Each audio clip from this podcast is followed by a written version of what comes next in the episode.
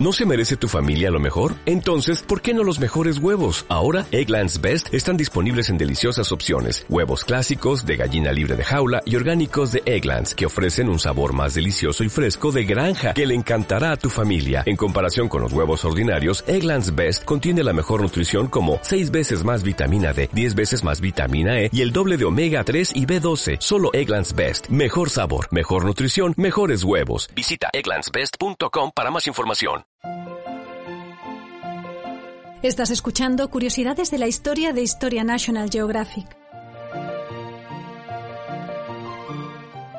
Hoy hablaremos de las monjas poseídas de Ludam.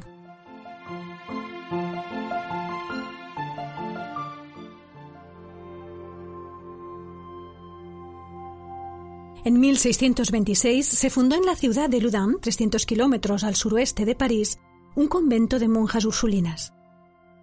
Eran 17 religiosas, casi todas muy jóvenes, que llegaban para reforzar la presencia del catolicismo en una población donde los protestantes y hugonotes eran mayoría. Una de ellas era Jeanne de Belsier, en religión Juana de los Ángeles. Nacida en una familia de la baja nobleza de Poitou, de niña había padecido una enfermedad que la dejó encorvada y de talla diminuta. A los 20 años ingresó en las Ursulinas de Poitiers y desde su traslado a Ludán reveló un carácter intrigante y ambicioso que la llevó a ser elegida superiora del convento con tan solo 27 años. En Ludán, el destino de Juana de los Ángeles se cruzó con el de Urbain Grandier, cura de una de las principales parroquias de la ciudad, a donde había llegado en 1617, cuando tenía 27 años. Elegante, culto, atractivo y dotado de una capacidad oratoria poco común, adquirió pronto una gran popularidad, especialmente entre el sexo femenino. Sus sermones dejaban extasiadas a las damas de la ciudad, que competían por atraerlo a sus reuniones sociales o tenerlo como confesor. Grandier, por su parte, no se sentía comprometido por el voto de castidad. Una joven, Madeleine de Bru, se convirtió en su amante y Grandier la convenció incluso para que se casara con él en una ceremonia clandestina en la que hizo a la vez el papel de sacerdote y de novio. Sedujo también a la hija del fiscal local, Felipa Trincan. Cuando la dejó embarazada, el padre arregló un matrimonio de conveniencia, pero juró vengarse del párroco. Él y otros personajes de la ciudad que también tenían inquina a la tildado cura lo acusaron ante la justicia episcopal por su conducta inmoral. Grandier fue arrestado y juzgado, pero contaba con apoyos influyentes y tras ser absuelto volvió triunfalmente a Ludán. En el convento de Ursulinas, Juana se obsesionó también con Grandier. Para atraerlo le propuso que se convirtiera en su director de conciencia, pero el párroco rechazó la oferta. En su lugar llegó como confesor el canónigo Miñón, precisamente uno de los mayores enemigos de Grandier. Su llegada coincidió con una serie de extraños sucesos en el monasterio. Por la noche, las monjas creían ver fantasmas que entraban por las ventanas o a través de las paredes y escuchaban ruido de cadenas. Algunas vieron una bola negra que cruzaba el refectorio y un extraño hombre de espaldas. Cada vez más trastornadas, las religiosas eran presa de temblores y rechazaban comulgar. Miñón se dio cuenta de que aquel caso típico de miedo e histeria podía utilizarse para sus designios.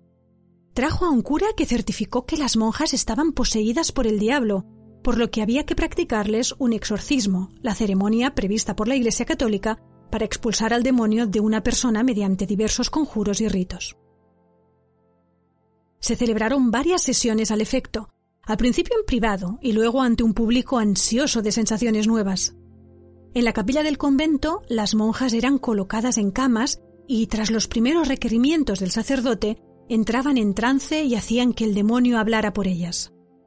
Un testimonio recoge cómo Juana comenzó a hacer violentos movimientos y a lanzar unos gritos como los de un cochinillo. Rechinaron sus dientes. El canónigo Miñón le metió el índice y el pulgar en la boca y realizó los exorcismos y conjuros en presencia nuestra. En una sesión, Miñón logró expulsar del cuerpo de Juana al demonio Asmodeo, pero la superiora estaba poseída por otros seis, cada uno también con su nombre, Zabulón, Isacarón, Leviatán, Balam, Behemoth, por lo que las sesiones continuaron. En una de ellas, Juana reveló que fue Urbain Grandier quien había embrujado a las religiosas enviándoles un ramo de rosas en el que contenía su pacto con el diablo. Los enemigos de Grandier ya tenían lo que buscaban, una acusación de hechicería que podía llevarlo directamente a la hoguera. Cuando supo de las acusaciones, Grandier se quejó al arzobispo de Burdeos, amigo suyo, y éste ordenó suspender todos los procedimientos. Pareció que se había salvado. Pero entonces llegó a Loudun Jean de Lobardemont, un juez que traía el encargo de Richelieu de arrasar el castillo de la ciudad e imponer la autoridad de la monarquía. Las autoridades locales se resistieron, y Grandier cometió la imprudencia de ponerse del lado de estas y obstaculizar la demolición. Irritado por este comportamiento, Lobardemont recuperó la acusación de brujería, recogió información y acudió a París a informar a Richelieu. El cardenal, enemistado con Grandier por un antiguo incidente, obtuvo del rey Luis XIII la autorización para reabrir el caso. A finales de 1633, Lobardemont volvió a Loudun y ordenó arrestar a Grandier, al tiempo que se reanudaban los exorcismos a las monjas. Todo se dirigía a reunir pruebas de la brujería. Se decía que el contacto con el diablo dejaba marcas especiales en el cuerpo de los hechiceros, en forma de zonas totalmente insensibles al dolor. Juana reveló que Grandier tenía cinco de esas marcas, en la espalda, en las nalgas y en los testículos. Para comprobarlo se llevó a un cirujano a la cárcel para que localizara esas señales en el párraco mediante un método brutal, clavándole un estilete hasta el mismo hueso en busca de estas supuestas zonas insensibles. Los alaridos de dolor de Grandier llegaban hasta la calle. Finalmente, en julio de 1634 se formó un tribunal compuesto por doce jueces y presidido por Loubardemont. Llevado a declarar, Grandier negó todas las acusaciones, pero tras solo tres vistas, el tribunal proclamó la sentencia, muerte en la hoguera. El 18 de agosto de 1634, Grandier fue llevado al Palacio de Justicia, donde se le instó a que confesara su culpabilidad. El párroco se negó. Declaro solemnemente que nunca fui hechicero, ni cometí sacrilegio, ni conocí otra magia que la de la Biblia. Dijo, sabiendo que eso suponía que lo someterían a tortura hasta que confesara. Pero ni siquiera los terroríficos tormentos en los que le hicieron trizas las piernas lograron doblegarlo. Torturadme cuanto queráis. Dentro de poco todo será igual, para siempre, exclamó Grandier. Luego le pusieron una camisa impregnada de azufre y lo llevaron a la plaza del mercado de Ludán, abarrotada de público. Atado al poste, le prometieron estrangularlo primero si confesaba, pero siguió negándose. Fue quemado vivo. Sus últimas palabras fueron Dios mío, tened piedad de mí. Dios, perdonadlos. Señor, perdonad a mis enemigos.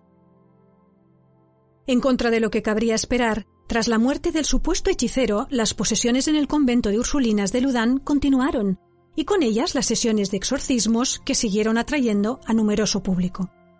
Juana de los Ángeles era la gran protagonista. En 1635 aseguró que el demonio Balaam, antes de marcharse derrotado, le dejó escritos de forma indeleble en su mano izquierda los nombres de Jesús, María, José y Francisco de Sales. Poco después enfermó de gravedad y se creyó que iba a morir, pero se recuperó milagrosamente gracias, aseguraba, al óleo que San José había derramado sobre ella y que quedó marcado en su camisa. Los estigmas y la camisa le dieron fama en toda Francia, hasta el punto de que emprendió una gira en la que pasó por París y fue recibida por Richelieu y la reina Ana de Austria. En 1642 escribió una autobiografía en la que narraba sus vivencias entre 1633 y 1642. Cuando en 1665 falleció a causa de una hemiplegia, lo hizo en olor de santidad y siendo enormemente popular.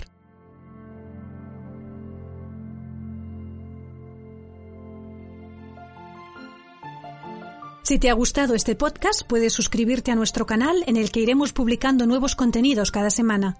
Además, recuerda que también puedes suscribirte a la revista Historia National Geographic en formato digital o en papel a través de la web historiang.com barra suscripción.